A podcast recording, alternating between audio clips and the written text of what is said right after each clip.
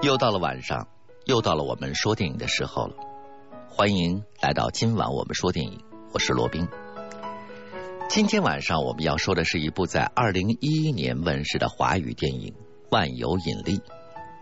在这个三段构的故事中，有着文章、郭涛、张静初、莫文蔚等众多中青年实力派演员演出。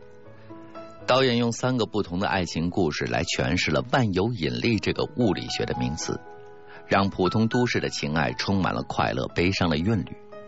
下面，我们就为大家讲讲万有引力。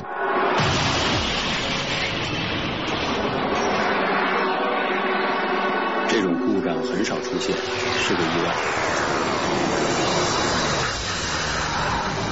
那天你喝多了，陈小林，我告诉你，就毁了我。这一切都是你故意安排的。行了，好玩吗？再说一遍。我没想到，汽车的自热气囊没有打开，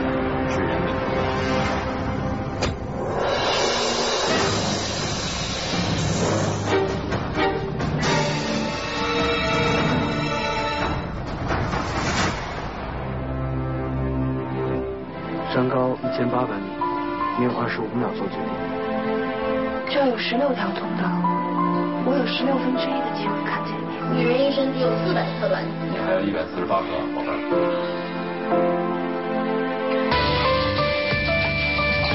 好玩吗？天哪！作弊可取。我会想来一辈子。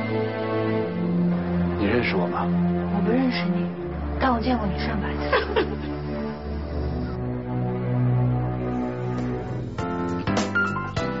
在繁华的首都北京，有一个年轻人默默的生活着，他叫高远，石油公司基层审计员，二十六岁。这三年来，他一直重复着简单的生活：五点起床，六点半到机场乘坐 CA 九零九号航班到榆林。这一天对于高远来说，既普通又特殊。他像往常一样来到机场，点了一份每天都吃的早餐。鳕鱼堡和咖啡，正吃的时候电话响了，在榆林的石油开发公司申总经理打来电话。你放心吧，我已经在机场了，三份合同的章我已经盖好了。高远恭敬的说：“完成这一笔业务，他将得到升迁的机会。”这不禁使高远有些兴奋。吃完早饭，登机的时间离近了。高远照常来到了安检处，迎接他的是一个年轻的女孩，长得温婉可爱。但是高远却并没有注意到，他满脑子都是远在榆林的石油业务。女孩手里的探测器不断的在响，高远被迫摘掉了手表，脱掉了外套，可是探测器依旧响个不停。女孩平静的对同事说：“她需要做进一步的检查。”高远急了，今天怎么这么麻烦呀？我一周就飞这一次。他想冲过安检，但是被几名工作人员拦住了。无奈之下，高远只好接受进一步的检查。在机场管理处的一个房间里，高远的全身上下和行李箱都被检查了一番，最后被告知探测器坏了。满腔怒火的高远走了出来，女孩站在门外。他拿起女孩挂在胸前的志愿证，石小林是吧？我记住你了。说完，拖着箱子跑向了登机坪，但是飞机已经在跑道上滑动。工作人员把歇斯底里的高远拉回到机场，高远喘着粗气来到了安检处，大声的冲石小林喊道：“你毁了我，你知道吗？”说完，把石小林手中的探测器往地上用力的一摔。机场的警察告诉高远，不管发生什么，都不能在机场砸东西。这时，石小林走了出来，轻声的说：“高远，我带你去改签。”高远拖着拉杆箱跟在了石小林身后，跑到了改签处。石小林建议他先飞西安，再坐长途车到榆林。等航班的时候，申总的电话来了。不管怎么样，你今天必须给我赶到榆林送合同。说完就摔了电话。高远问石小林怎么会知道他的名字，被石小林搪塞了过去。这时西安的航班准备起飞了，高远拿到了机票，在通过安检的时候，高远向石小林道歉。石小林微微一笑：“快走吧，别又赶不上飞机了。”但是高远很快就被告知，飞机因为大雾天气无法正常起飞。高远再一次被滞留到了机场。石小林请他吃午饭，令高远十分的意外。石小林不仅知道他的吃喝习惯，还说出了他的很多事情。石小林笑着说：“我没有猜不到的事儿。”高远走到吸烟处，摸遍衣兜找不到打火机。这时，石小林递上了一个漂亮的打火机。高远认出。这是当年女朋友送给自己的打火机。他追问着石小林是不是认识自己。石小林告诉他，自己在机场见过他上百次，知道有关高远的很多事情。在一次喝得酩酊大醉之后，高远在过安检的时候，将已经分手的女朋友送给自己的打火机转送给了石小林。高远听完石小林的讲述，忽然有了些许感动。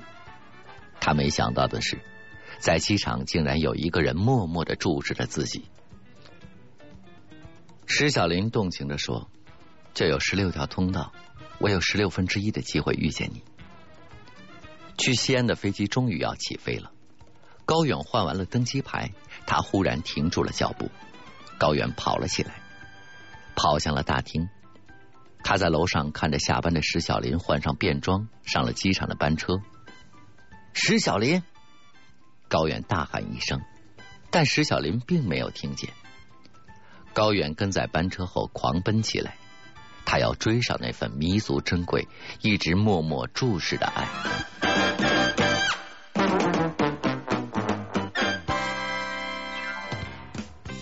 接下来的故事讲的是造人的故事。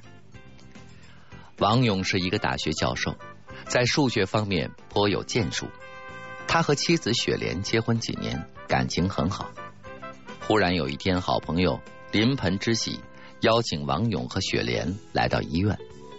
雪莲抱着可爱的新生儿，十分的羡慕，而王勇也有些动心。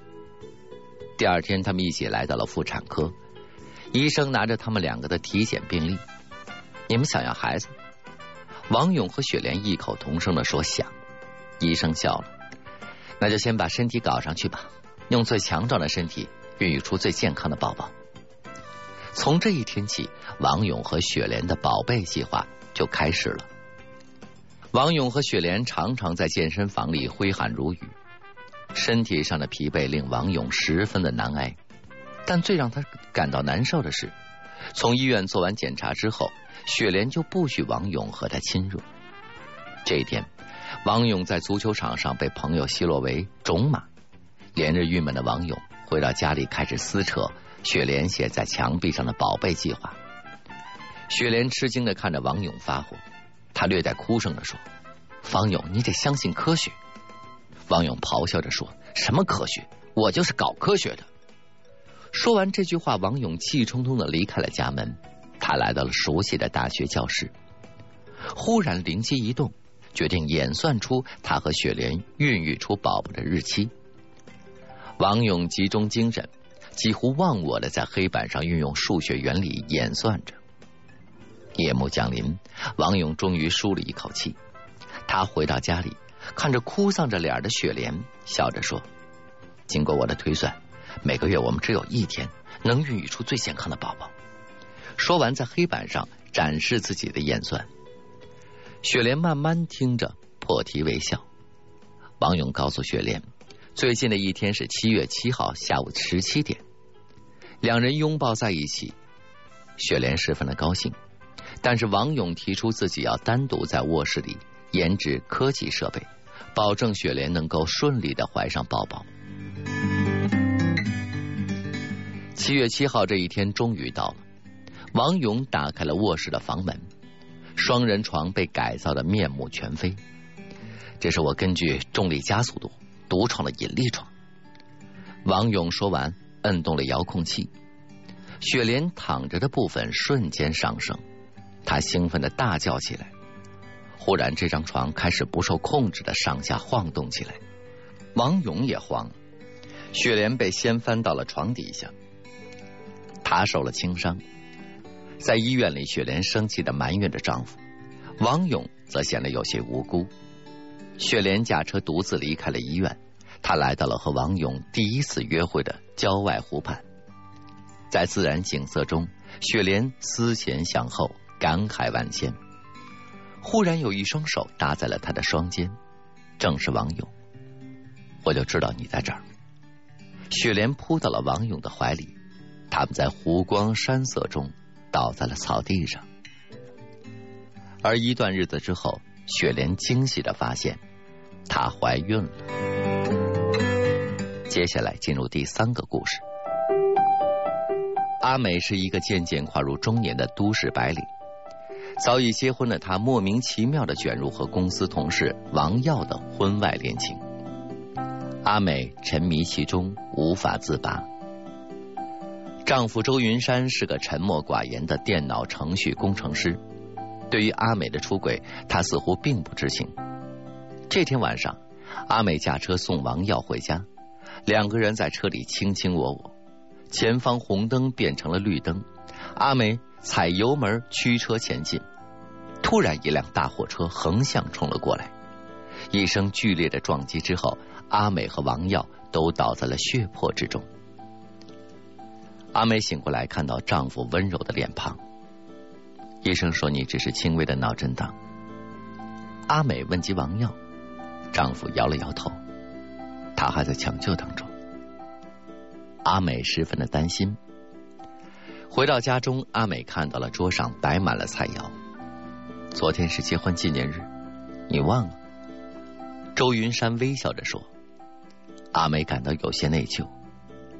接下来的日子过得平静而又沉闷。阿美只是受了点轻伤，她经常瞒着丈夫来到医院，看着还在昏迷中的王耀。阿美心里有着说不出的难受。每当经过发生事故的路口，看着出现故障的交通指示灯，阿美心里疑惑着：为什么偏偏是自己驾车通过路口的时候，指示灯显示出故障呢？深夜里。阿美发现丈夫总是在边抽烟边看电脑。我在赶个程序，你睡吧。丈夫露出了憨厚的笑脸。一个星期过去了，病床上的王耀仍然没有醒过来。阿美坐在一旁痛哭：“对不起，对不起。”这时门外多了一个女人的身影，身怀六甲。我是纳兰，王耀的妻子。阿美强忍着自己的痛苦离开了病房。回到家里，阿美越发觉得丈夫有些异常。她假装睡着，丈夫替她盖好了毛毯，离开了家门。阿美打开了丈夫的电脑，令她大吃一惊，上面有自己出事的路口实时监控的视频。丈夫的声音从视频里传了出来：“这半年来，我除了跟着你们。”就只有坐在这里等你回来。原来是周云山侵入了交通系统，短时间内控制了交通信号灯，才导致了阿美和王耀的车祸。这惊人的真相让阿美手脚冰凉。她忽然看到交通信号灯下一个熟悉的身影站在了马路中央，正是丈夫周云山。她低沉的录音从视频里传出来。我没法原谅我自己，我是个凶手。阿美的泪水涌上了眼眶，她觉得自己才是这场悲剧真正的凶手。阿美不顾一切的冲了出去，她要拦住丈夫，道出自己的歉意，祈求他的原谅。这就是万有引力。万有引力其中的三个故事，通过这三个或温暖或诙谐。或冰冷残酷的爱情故事，展示了现实和理想相结合的爱情。万有引力一指浮嚣都市里人和人之间相互吸引而又相互排斥，相互靠近而又相互远离的永恒定律。在影片中，这些极具生活质感的差异化人物所经历的不同悲喜、不同境遇，层层揭示出了影片的终极意义：永远不要对爱失去信心，万有引力带来爱的奇迹。好了，今天的节目就是这样了。我是罗宾，我们明天再见。